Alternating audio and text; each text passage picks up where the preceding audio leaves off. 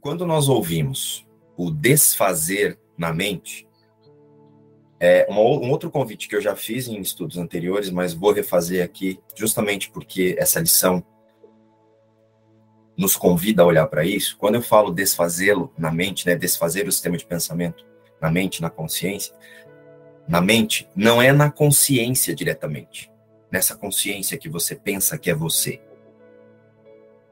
Essa consciência que está pensando você.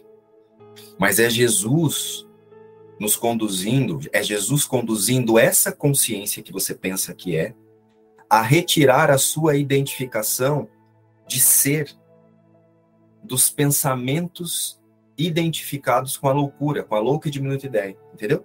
Então, assim, ó, você não vai fazer, né, desfazer nessa consciência. Você vai reposicionar a consciência para a sua realidade.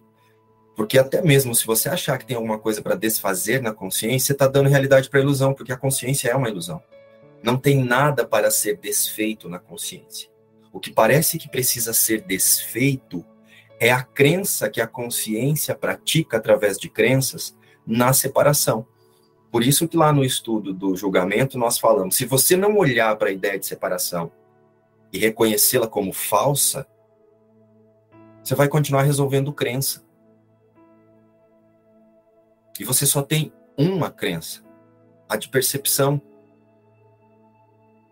Então, é importante nós lembrarmos que a consciência também é uma ferramenta de ajuste de foco. Né? Então, quando Jesus nos conduz, quando Jesus conduz a consciência, através do Espírito Santo, é para retirar essa identificação de um ser separado. Se eu tiro a, a e como é que eu faço isso? Olhando para as crenças que eu tenho de que sou um ser separado. Então eu olho para as crenças não para dar significado para as crenças, para retirar o significado. Então eu retiro o significado a partir da louca e diminuta ideia e coloco o significado em Deus. E Deus vai comigo onde quer que eu vá. Porque eu permaneço Cristo, Filho de Deus.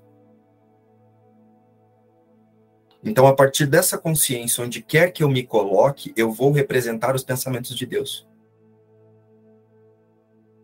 É desidentificar-se de um ser separado de Deus e não resolver crenças.